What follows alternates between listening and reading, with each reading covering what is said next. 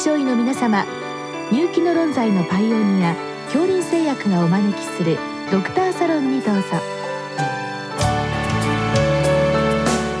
今日はお客様に湘南経育病院副院長前田幸太郎さんをお招きしております。サロンドクターは青い会柏田中病院糖尿病センター長山内俊和さんです。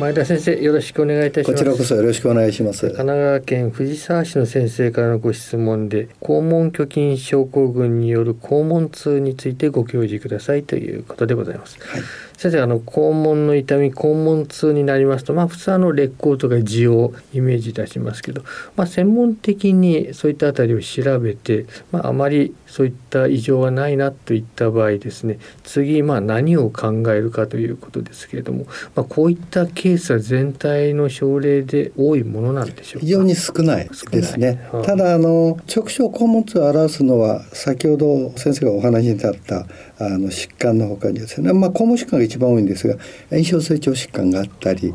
前立腺炎っていうのがあったりするんですね。まあ、泌尿器科の病気ですけど実際前立腺は診察するときに肛門から確かに。あの診察しますんでやっぱりそこら辺を痛がる方がいらっしゃいますね。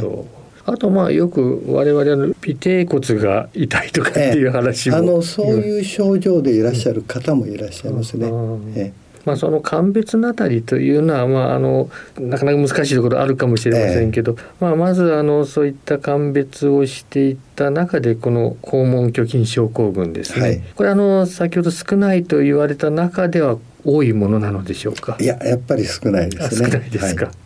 ただ痛みが非常にしつこいんで、えー、あのなかなか患者さんに会った時には、えー、診察なさる先生は苦労なさることが多いと思いますね。まあ、実際の痛みの特徴からお伺いしたいわけですがどういったものでしょうか、はい、えー、っとですねぼんやりした鈍痛というのが特徴で、うん、もしくは直腸の奥の押されるような痛みというのがかなり特徴的で、うん、で立位とか外よりも在で悪化するというのが特徴だという痛みですね。うん排便による増強とか誘発はあるわけでしょうか？あんまりそれは言われてないですね実際には。まあ、特徴的なものとしては痛みがそういったあたりででしかもしつこく。しつこい、うん、で慢性の痛みって言われてますけど、まあ、実は直腸肛門痛を表す疾患っていうのは機能性直腸肛門痛というふうに、うん、まあ、機能性の消化管障害を規定するローマ4いわゆるイタリアのローマですね、はい、ローマ4のローマ4ってのローマの4番目のバージョンというふうに理解していただくといいと思うんですが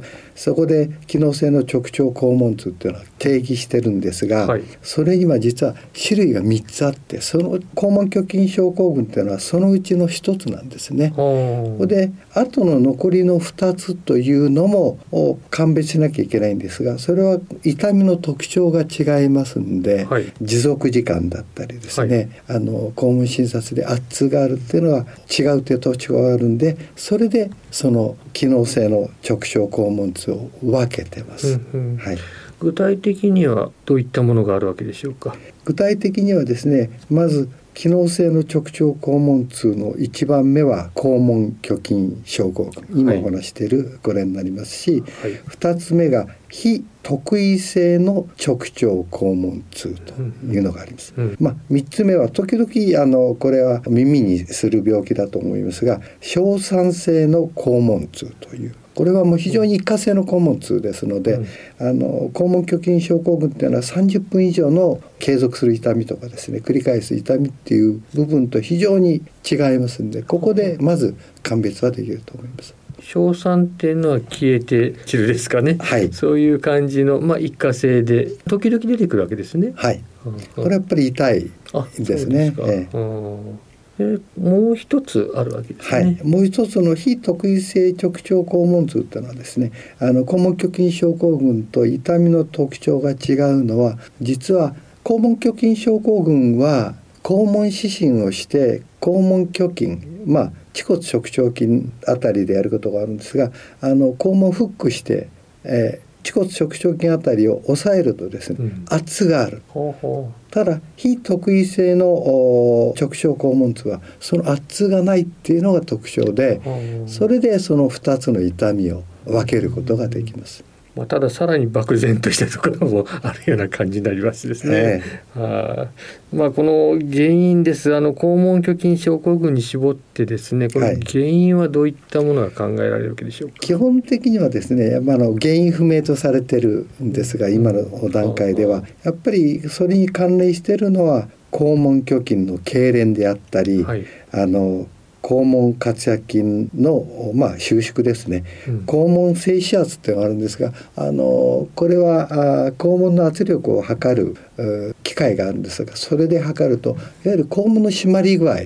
を測ることができる、はい、それが強く締まってるっていうのがやはり、えー、一つの関連があるとされてますしもう一つはあの排便の強調運動障害と絡んでるんではないかな。協調がうまくいかないというそういうことです。はい、あのこれはあの排便する時はですね私ども実は肛門はコンティネンスを保つために通常閉まっているわけですが、うん、一気にで排便すると肛門は開くんですね。はい、人間は肛門はあの随意的に開くことはできない。できない。これ反射的に開くんですね。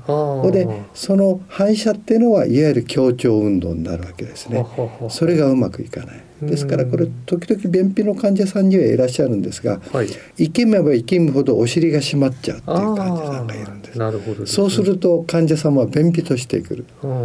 ですからそれは強調運動障害になってくる。そういうものとも関連があるというふうに言われてます。まあそれは結構苦しい痛みになりそうですね。そうですね。ええ。まあ、そうしますと実際にこの機能としては、まあ、先ほど少し出てまいりましたけど、まあ、肛門筋の言ってみればあの痙攣状態。痙攣状態と考えると割と理解しやすいと思いますね。まあ、機能性の胃腸障害とそうすると少しかぶるところもあるそうですね。ですからローマ4ではですね、うん、上部消化管はそういう部分の定義をしてますし、はい、あの通常食道とか胃にはそういうふうなものが割と一般的には知られてますけど、うん、直腸肛門の機能障害の非常にこの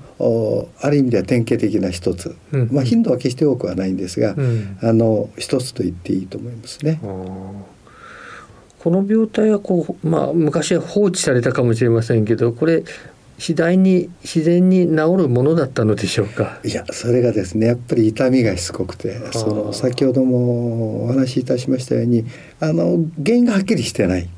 関連してる病態はこうなんだろうっていうのは分かるんですが、はい、ですから原因がはっきりすると治療方法もポンと出てきてすっきり良くなるんですが、それがないんでいろいろなことが試されてやってます。うん、ですからそのやはり治療方法としても先ほどお話したようなそういう痙攣とか強い収縮、うん、強調運動を改善するような治療方法がこれの治療法になってくるわけですね。ということで、まあ、具体的にお伺いしたいわけですが、はい、まあ、どういったものが使われているわけでしょうか？まあ、あのまず肛門虚筋いわゆる肛門虚筋というのはちょっと皆さんピンとこないかもしれませんが肛門の括約筋ってつられてますんでそれをつってるのが肛門虚筋っていうんですが、うん、その肛門虚筋をマッサージするいうのが非常にあのいいというふうに言ってらっしゃる先生も多いですね。まあ本当に緊張を解く感じである。はい、あとはあのバイオフィードバック療法バイオフィードバック訓練ってあるんですが、うん、あのこの訓練っていうのはちょうど肛門のを締めたりリラックスしたりする運動を筋電図とかですね圧力のモニターで見ながらトレーニングする治療法。ですから今のこの2つはやはりその緊張を取るっていう治療になりますしあとあのかなりいいのはですね座浴ですね。お尻をもう本当にお湯に使っちゃう、まあ、ですから私なんかよくゆっくりお風呂に入ってくださいってお話するんですけど、ね、座浴っていうのはまあ肛門の痛みに関してはかなりいいです。あともう一つはまあ薬としてはあまあディアゼパンなんかの筋弛緩剤を使うこともありますね。緊張を取るという意味で。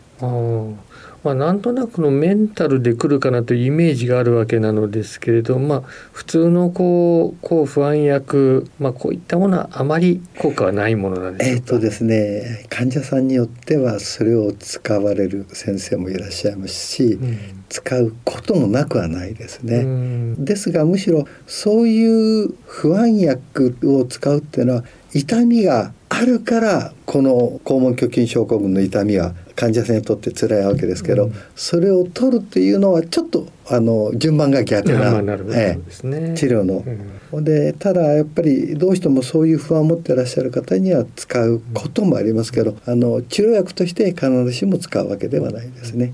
バイオフィードバック療法ですね。これの有効性はいかがなものでしょうあの有効性っていうのはなかなか数字で出てきてないんですよね。ですからあのどのくらい効くってことは、なかなかはっきり言えないんですが、うん、あのバイオフィードバック療法があの効果があるっていう報告がかなり多いですね。はい。マッサージの方はそれに比べると自分でもできると考えてよろしいわけでしょう？ただねなかなか自分でお尻の穴に指を入れてマッサージするっていうのは、うん、あの慣れればできるんでしょうけどやっぱりドクターのところに行って肛門指針でマッサージするってことをやってますね。うん。うんまあ、少しあの長い目で付き合った方がいいというところもあるわけです、ね、もう先生おっしゃる通りで、あの患者さんともですねやっぱり長い目で付き合っていかなきゃいけない病気だと思いますしやはり患者さんは痛みに対して非常に先ほどありましたように抗不安薬とかやっぱりどうかなっていうのはあるぐらいに、うん、あの不安を持ってます。まあ、ですから本当にあの痛みに対しては鎮痛剤を使うこともしばしば実際的にはありますね。どうも先生今日はありがとうございました。ありがとうございました。